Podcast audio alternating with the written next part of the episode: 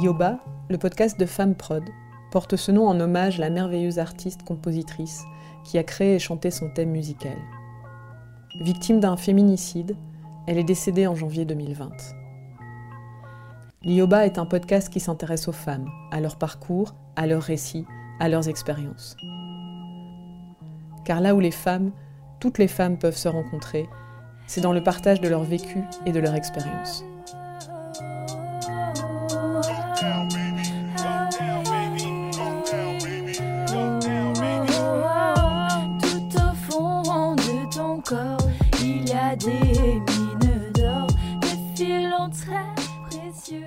Bonjour Ishraf. Bonjour Chloé. Comment tu vas? Bah écoute, ça va très bien. Je suis très contente d'être ici. Moi aussi. Merci pour l'invitation. Avec plaisir. Est-ce que je peux te demander de te présenter brièvement dans un premier temps? Alors, je suis Ishraf, artiste plasticienne euh, tunisienne. Euh, je suis arrivée en Belgique en 2013 pour faire euh, des études à la Cambre.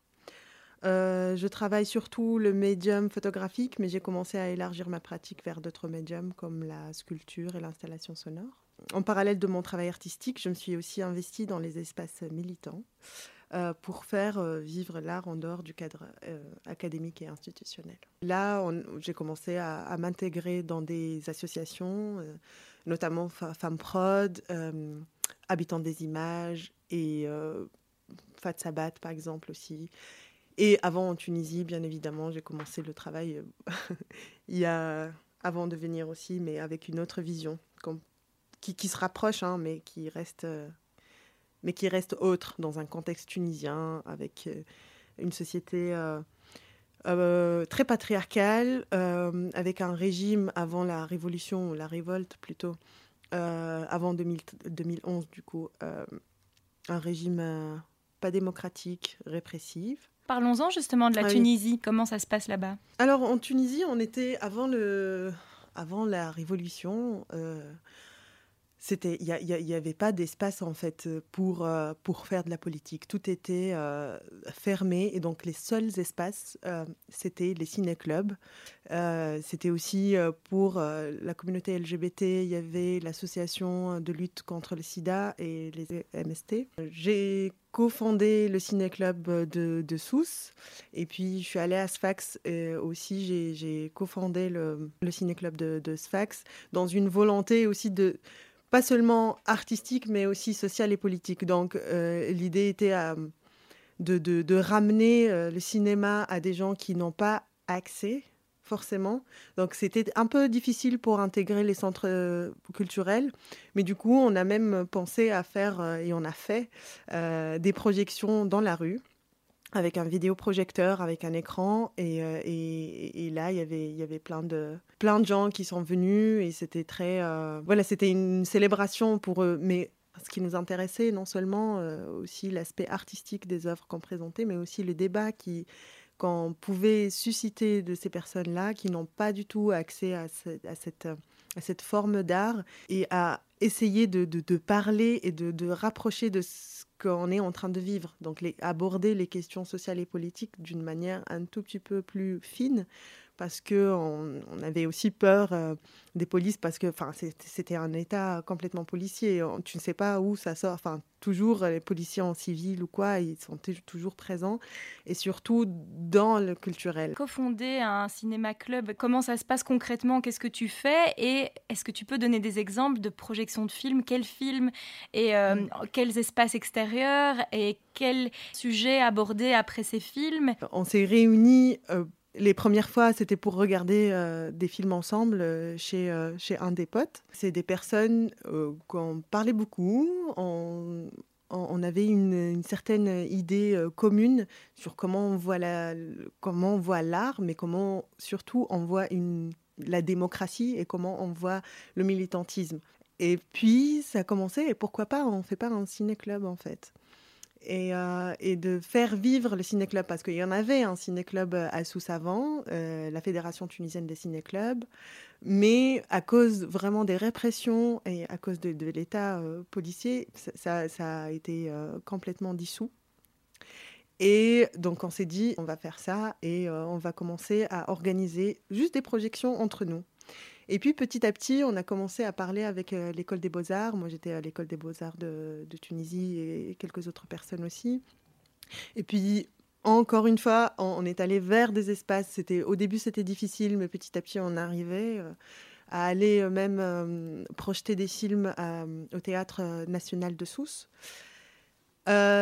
Et là, j'ai rencontré plein de personnes. On était très fermés, hein, euh, très. Euh, on connaissait pas beaucoup de choses qui se passaient en Tunisie. C'était un peu, on était occultés.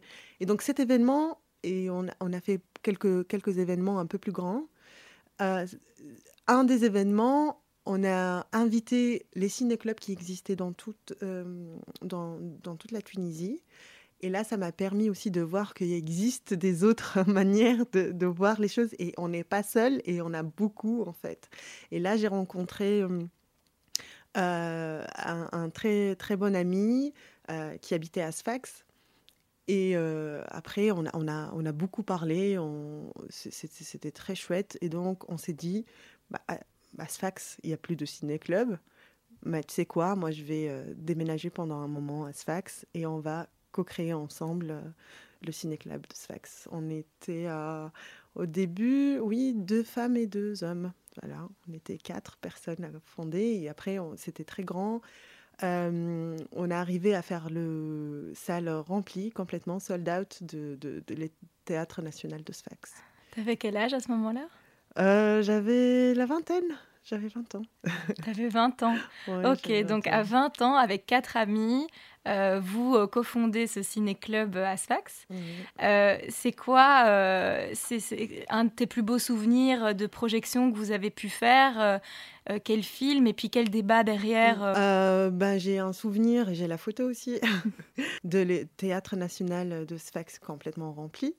Ça, c'était un des moments très, très, très euh, forts dans, dans, ma vie. Combien de personnes, du coup, remplies euh, Je ne sais pas, je pense que 400, 500 personnes. Euh, et on a invité aussi le, le, le, producteur. Et c'était le Mamlakt Naml, je ne sais pas comment traduire ça, mais j'ai oublié. Ça, ça, ça, parle de la, de, de la colonisation israélo-palestinienne. Gros sujet. Oui, c'est un gros sujet. ok. Oui, avec un super beau film. Et donc, mm. après, le, après le film, vous avez un débat. Et alors là, les personnes qui sont présentes, c'est des personnes aussi qui n'ont pas forcément les moyens, comme tu l'expliques. Donc, vraiment, des... comment ça se passait? Est-ce qu'il y avait des billets d'entrée à payer ou... À ce moment-là, bon, quand on a fait le truc, euh, la projection euh, là-bas, c'était, euh, c'était plutôt grand, grand public.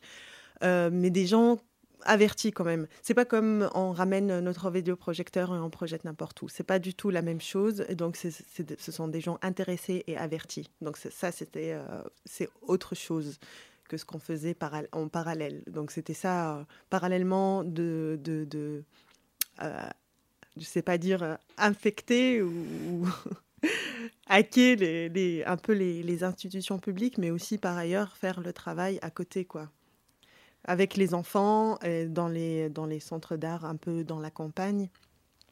Mais aussi, euh, on, voit beaucoup d'adultes qui n'ont jamais, jamais vu d'écran de, projection, jamais vu le, film, donc ils sont complètement troublés. Et ça, c'est c'est quand même... Euh, parce que moi, je viens... Enfin, je suis née à Tunis et euh, jamais été confrontée vraiment à ce genre de, on savait pas, on savait pas en fait avec le, système euh, répressif et euh, le manque de, démocratie, c'était tout fermé, tout, on voyait pas qu'est-ce qui se passait en dehors. Ailleurs en Tunisie, en, fait. oui, comme, comme tu parles de l'étonnement d'avoir vu, euh, mm. quand vous vous rassemblez avec plusieurs autres ciné-clubs, du fait qu'il y a d'autres initiatives ailleurs, aucune notion en fait de ce qui peut se passer ailleurs dans le pays finalement. Exactement. Oui, tout à fait. Ni même que des gens ne puissent avoir jamais vu dans leur vie un film avec un écran, quoi. Ouais, exactement. Mais ça, ça aussi, ça a renforcé ce sentiment qu'il faut faire les choses, il faut faire bouger les choses. On a commencé à comprendre, je veux dire, le peuple à comprendre qu'on était vraiment sous la dictature, que c'était après la révolte, quand la parole a été euh, libérée, et de savoir que waouh, il y a énormément de pauvreté, il y a énormément de, personnes minorisées, marginalisées. Mais c'était, c'était un système euh, super. Euh, c'était la dictature. Quoi. Qu'est-ce qui t'amène à, te décider à quitter la Tunisie et aller en Belgique? Franchement, principalement le savoir. J'avais envie vraiment d'élargir euh, mon, savoir et m'ouvrir à d'autres, d'autres démarches artistiques et d'autres manières de penser l'art. Je suis arrivée pour les études, pour élargir mes, mes connaissances, pour avoir des autres manières de, de, vivre l'art ou de faire de l'art, des autres démarches, s'ouvrir à des autres pédagogies. Donc franchement, c'était, le savoir et la curiosité. Donc tu arrives en Belgique, tu fais la cambre, mmh.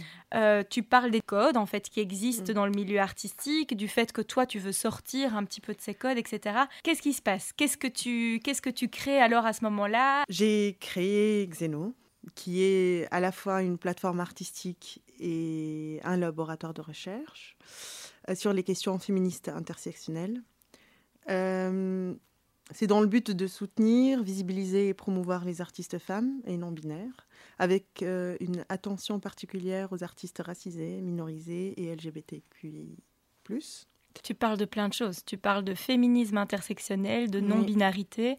Est-ce que tu peux revenir brièvement sur ces, sur ces termes pour les personnes qui nous écouteraient et qui n'auraient pas tellement de notion de ce que c'est? Euh, Donc, euh, l'intersectionnalité euh, n'est pas un, synonyme de diversité. C'est plutôt c'est un outil d'analyse, de croisement de multiples formes d'oppression, genre, race, classe qui exige un processus beaucoup plus transformateur. Donc sortir des idées euh, monolithiques fondées sur une identité unique pour tendre à une réflexion aux axes multiples et euh, comprendre les dégâts de combinaison de deux ou plusieurs discriminations sur une personne. Il y a une image évoquée par euh, Aïda Yancy dans son article L'intersectionnalité, un concept à ne pas vider de sa substance, que je trouve elle explique super bien.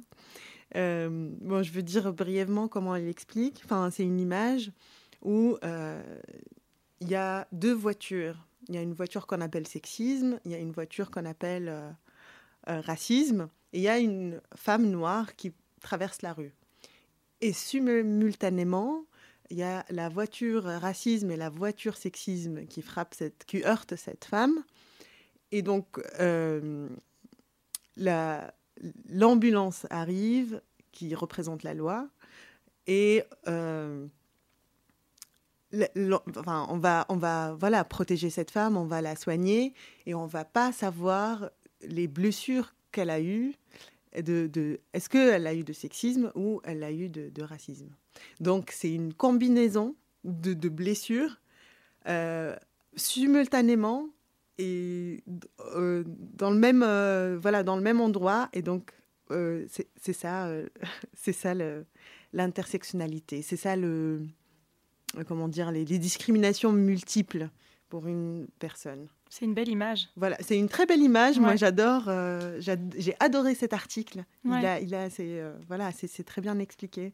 C'est pour ça que je le garde tout le temps pour expliquer aussi ce que ce que c'est. L'intersectionnalité, ouais, c'est hyper intéressant. Euh, et, donc la non-binarité, parce que tu parles donc au sein de Xeno, c'est euh, la question de la non-binarité, c'est euh, aussi au centre de, de, vos activités. Comment, comment tu l'expliquerais ça? Euh, C'est pas au centre, c'est en fait toute personne qui s'identifie en, tant que femme, mais aussi les personnes qui s'identifient pas ni homme ni femme, avec une identité autre qui est non binaire. Donc les personnes là, ils peuvent avoir une expression de genre euh, féminin ou expression de genre masculin. C'est des personnes qui s'identifient à la non-binarité. Donc Xeno, euh, principalement, il y a euh, moi et il y a Mélanie Peduzzi, qui nous sommes... voilà, j'ai commencé à... J'ai fondé, mais très directement, juste après, Mélanie, elle, a intégré le Xeno et euh, elle a commencé à, travailler et s'impliquer euh, complètement. Euh, il y a aussi beaucoup d'artistes qui se sont impliqués, comme Aïcha Snoussi, Ophélie Mack, Aurore Morillon, Sophie Hustings et Elodie Azarian aussi. Et plein d'autres personnes qui sont autour, qui aident de loin ou de près avec, avec leur savoir ou avec leurs idées ou qui, qui sont là toujours présentes. et surtout qui, qui, qui croient vos projets, qui font des choses, qui partagent, qui, qui soutiennent. qui soutiennent quoi. C'est hyper important. C'est ça. Mhm. Donc euh, Xeno, c'est euh, ça est, en train de vivre à travers, à travers et avec et pour ces, ces personnes-là qui sont si impliquées que que moi ou de Mélanie. Qu'est-ce que vous faites à, travers, euh, à travers la plateforme Xeno? Donc il y a toute, ces, toute cette armée de personnes qui te soutiennent. Concrètement, euh, quelles sont vos actions? Mm. Concrètement, on organise des expositions, des événements, concerts et, euh, et bientôt des arpentages de livres sur des thématiques ancrées dans notre réalité sociale et en rapport avec les inégalités raciales et genrées. Mm-hmm. Et euh, ça va commencer bientôt. C'est normalement en octobre. Ça va être avec un, groupe de, de, femmes engagées, artistes principalement, mais mm. pas que. Donc l'idée est de vraiment partager le savoir et les connaissances et dans un but de démocratiser la, lecture parce que voilà moi je suis par exemple immigrée j'ai pas des fois j'ai pas beaucoup accès à, un français euh, académique ou un peu difficile. Et je, veux vraiment, on veut avec ça, de d'aller vers toutes les personnes qui n'ont pas cette facilité aussi. C'est génial. Comment ça s'organise? Donc, euh, ce, sont des lectures euh, de personnes euh, à voix haute. Dans quel espace? Tu dis à partir du mois d'octobre, mais mm. quels seront les, quels seront les rendez-vous, etc. pour l'instant, on a une réunion juste vendredi pour parler de tout ça. Et donc, c'est. On va être cinq personnes.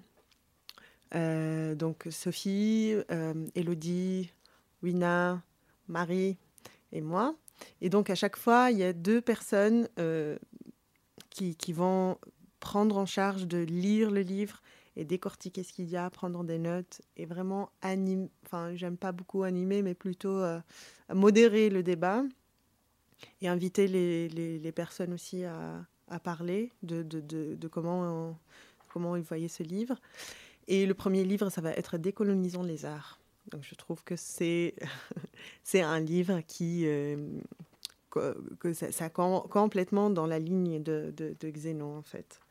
On a besoin de, de ça, de décoloniser les arts. Est-ce qu'il y a des événements à venir avec Zeno dont tu voudrais nous parler, mis à part ce projet en octobre euh, avec les lectures?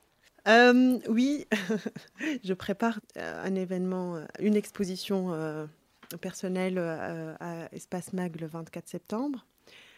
C'est le jour de, vernissage. Il y a aussi le 17 au Parc Royal l'exposition Art Congo ESA qui est conçue par Jia Abrassar, Café Congo et Witsi Gallery avec la participation de Xeno et euh, Résidence Art. Mais alors, moi, je me pose la question, dans, tout ce que tu as, euh, dans, tout ça, euh, quand intervient Femme Prod? Parce que tu fais partie de Femme Prod depuis presque ses tout débuts. Oui. Finalement. Ça. Donc, comment ça se passe? Comment on se rencontre, toi et moi? Et comment tu intègres, en fait, l'association? C'est c'est drôle parce qu'on s'est rencontrés dans une euh, projection de, dans la bibliothèque d'Ixelles, euh, projection de film Imen National, qui est en rapport avec la virginité euh, des femmes en Tunisie. C'est un des, de, mes projets de prédilection.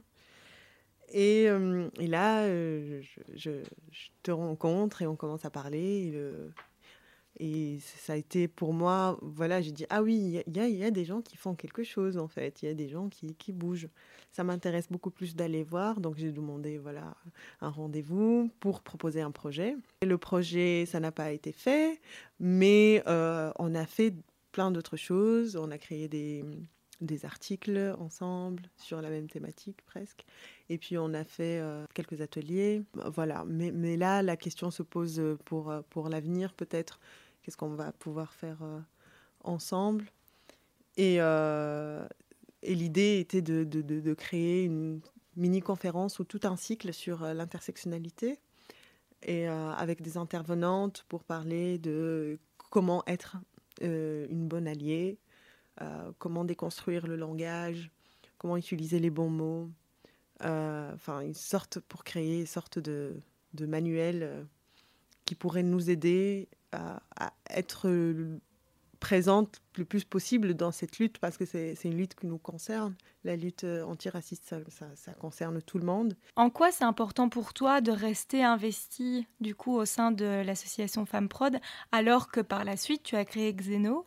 Sincèrement, pour moi, c'est pour justement ne, ne, pas rester entre soi, pour ne pour éviter de rester avec des, euh, des, personnes oh, qu'on est toujours euh, sur la même longueur d'onde, qu'on parle toujours de la de, des mêmes problématiques. Avec Femmes Prod, il y a tellement de diversité euh, de, de, femmes de tous les, tous les domaines.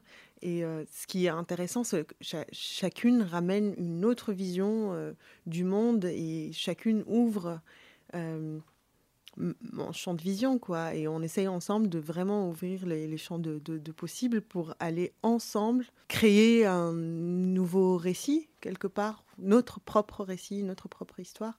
Et moi, je trouve que c'est très important de ne pas rester seulement dans le milieu artistique ou seulement dans le milieu politique. C'est aussi aller vers des autres types de, de, de, de rencontres, des autres types de, de discours, je dirais. Il n'y a pas une seule identité à Femme Prod. Femme Prod n'est pas seulement Chloé, elle n'est pas seulement Aliénor, euh, elle n'est pas Adeline. Femme Prod, c'est toutes ces femmes-là qui sont ensemble réunies pour dire quelque chose. Et c'est là où je trouve que c'est très important d'être euh, attentif, euh, qu'on soit attentif à ces, à ces paroles-là et à ces, à ces mots-là, parce que ça ne sort pas d'une seule personne, ça sort d'une entité de, de, personnes qui se sont regroupées pour dire des choses, qui sont dans une aussi lutte permanente et questionnement et de la recherche surtout. Quelles ont été les, les, les joies et les difficultés au sein de ta, ton aventure qui, de plus ou moins une année là maintenant? Euh, Moment de joie, c'était euh, le moment où on était, euh, je faisais les photos, c'était euh, quand, quand tu étais en train de, la réunion où tu étais en train de, remercier pour les crowdfunding. C'était ça, c'est un chouette moment où j'ai rencontré toute l'équipe et aussi les personnes qui étaient, euh, impliquées et qui ont aussi euh, aidé à financer une partie aussi, en tout cas le film qui est produit par FemProd. Euh, moment de difficulté, peut-être en, rédigeant aussi euh, l'article, on, on s'est mis pas très d'accord sur, les mots à utiliser. C'était ça, c'était pas une difficulté, mais c'était plus. Il euh, y, y, avait un débat euh, autour, et c'est très intéressant parce que ça nous a fait aussi comprendre co comment peut-on collaborer et, sous, quelle forme et avec quelles limites et jusqu'où on peut arriver et jusqu'où on, arrive à la limite de l'autre aussi. Oui, hyper intéressant parce qu'on parlait des mots, du choix des mots tout à l'heure, dans l'idée de toute cette euh, série d'ateliers qu'on va prévoir ensemble sur ces thématiques. Euh, on parle de euh, décolonisation, j'ai parlé de ça ré récemment avec Aurélie d'Entrepreneur, qui a été le coup de cœur du mois dernier. Et on parlait de... Donc j'aimerais qu'on puisse euh, créer un atelier avec elle parce qu'elle a créé un jeu de société sur justement euh, les privilèges. Et donc, je trouverais ça mm. hyper chouette de, de, faire ça avec elle. Elle parlait de, plutôt que d'employer le terme décolonisation, de parler de réhumanisation. Et du coup, on parlait de cette, cette importance du choix des mots. Est-ce que tu peux, euh, est-ce que tu peux expliquer en quoi c'est euh, mm. c'est important et en fait en quoi c'est toujours un peu au cœur de nous, nos débats euh, entre nous toutes, mm. parce que parce que c'est essentiel finalement il faut décoloniser tout d'abord le, langage parce que c'est très important pour désigner les choses. Et donc pour moi, euh, comme l'utilisation du mot race, euh, quand, on dit race, on sait très bien qu'on l'utilise pas dans le sens biologique du terme, mais bien évidemment dans la dimension sociale. Et euh, si on occulte cette dimension sociale qui est existante euh, structurellement et systémati systématiquement, euh, on, efface toute l'histoire en fait, on efface toutes les souffrances qui sont en train de, vivre ces personnes qui sont racisées et euh, marginalisées. Et donc par rapport au mot euh, décoloniser, je pense que il y a toujours la colonisation ici en, ce moment dans le monde entier. Et il y a aussi l'histoire de colonisation. La colonisation existe et a existé et continue à exister sur des autres formes. Et donc dire décolonisation, pour moi, c'est aussi montrer qu'il y a une colonisation. Si on occulte encore une fois et si on cache qu'il n'y a pas, afin de tendre vers l'universalisme, vers l'humanisme, pour moi, c'est très euh, dangereux. Euh, c'est très dangereux de ne pas prendre en considération un vécu, une histoire, une souffrance et qui continue à exister au niveau culturel, au niveau économique et sur plein de niveaux. J'ai euh, eu la, euh, une discussion avec un ami avant-hier et euh, justement on avait j'étais en train de, de, traduire un proverbe tunisien qui était en rapport avec les oiseaux, un truc comme ça. Et, et en fait, je lui dis oui, c'est un proverbe tunisien qui, qui, veut dire ça. Et puis je me suis rappelé, mais en fait, c'est un proverbe français. Et donc, au bout d'un moment, on n'arrive plus, euh, on n'arrive plus à savoir notre qui vient de nous et qui vient de des, des, des colons.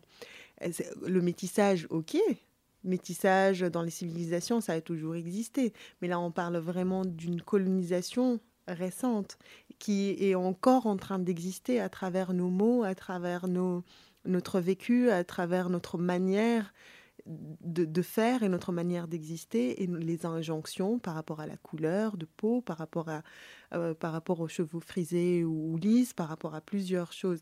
Donc ça, c'est très grave euh, si on, on, arrive à plus distinguer de ça, c'est pas, ça vient de moi et ça, ça vient de l'autre, euh, de l'autre et qui n'est pas seulement autre, c'est pas un autre seulement, c'est un autre colon, c'est c'est pas du tout la même chose qu'un autre seulement euh, dénudé de, de, de tout. Euh, c'est colonisation, c'est chargé quoi. Tout à fait. C'est vraiment des, des guerres, c'est vraiment des, des, personnes qui ont été tuées, c'est des personnes qui ont été euh, maltraitées, c'est des viols, c'est des, c'est des prendre des richesses des autres. C'est ça la colonisation. C'est pas juste juste un mot qu'on doit juste enlever pour tendre vers l'humanisme. On va tendre vers l'humanisme, mais pas maintenant. Il faut, des, faut des trucs à régler avant. Que tu aurais dans l'idée de retourner en Tunisie à un moment donné ou de faire euh, une action spécifique avec Zeno là-bas? Ah, c'est sûr. c'est sûr, c'est sûr euh, que je vais, je veux, je veux, je veux aller en Tunisie, je veux créer des, euh, des choses là-bas. L'idée aussi de s'ouvrir encore sur le monde arabe. Euh, que forcément, moi, je ne connais pas beaucoup, en tout cas, euh, les, euh, ce qui se passe maintenant, si on connaît, mais j'ai envie d'explorer encore plus, d'aller là-bas, de voir la condition des femmes, de, de en connaissance un peu aussi de, de, ma réalité et de la réalité tunisienne, qui est aussi, enfin, c'est pas une, c'est pas une identité arabe, c'est nord-africaine et avec une autre histoire, avec une autre géographie, euh, avec une autre langue aussi.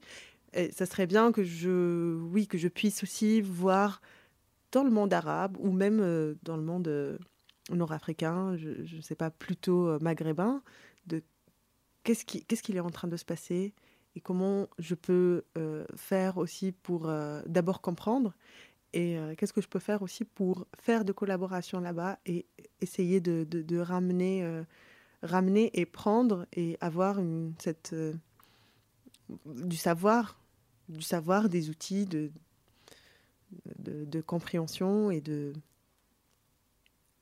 Oui, sans, sans, pour autant entrer dans des rapports de pouvoir. Hein. Je ne vais pas là-bas pour... Euh, non, mais c'est toujours une question de savoir, c'est intéressant. La boucle est bouclée, j'ai l'impression. Tu pars, tu pars pour avoir plus de savoir et tu voudrais revenir en Tunisie pour prendre plus de savoir. Je même avec tout le savoir euh, que, enfin tout le savoir, tous les trucs que j'ai appris, euh, je pense que ça manque toujours, ça manque, c'est incroyable. Plus, plus je sais, plus je sais rien. Et, euh, euh, aller, euh, aller là-bas pour aussi, parce que là, ça fait, ça fait sept ans que je, vis ici, ça serait pas juste de dire que je connais vraiment la réalité en Tunisie. Ce serait pas. c'est pas juste. Je, connais, j'ai connu. mais pas comme les personnes qui sont en train d'habiter là-bas, qui sont comme les femmes qui sont en train de, de, de, de lutter, de combattre le patriarcat là-bas. C'est pas la même façon, c'est pas de la même manière. Euh, et, donc, quand je dis j'y vais là-bas pour faire des projets, euh, j'y vais là-bas en mettant dans ma tête, je, connais, mais je connais rien. Merci, Shraf. Merci, Chloé.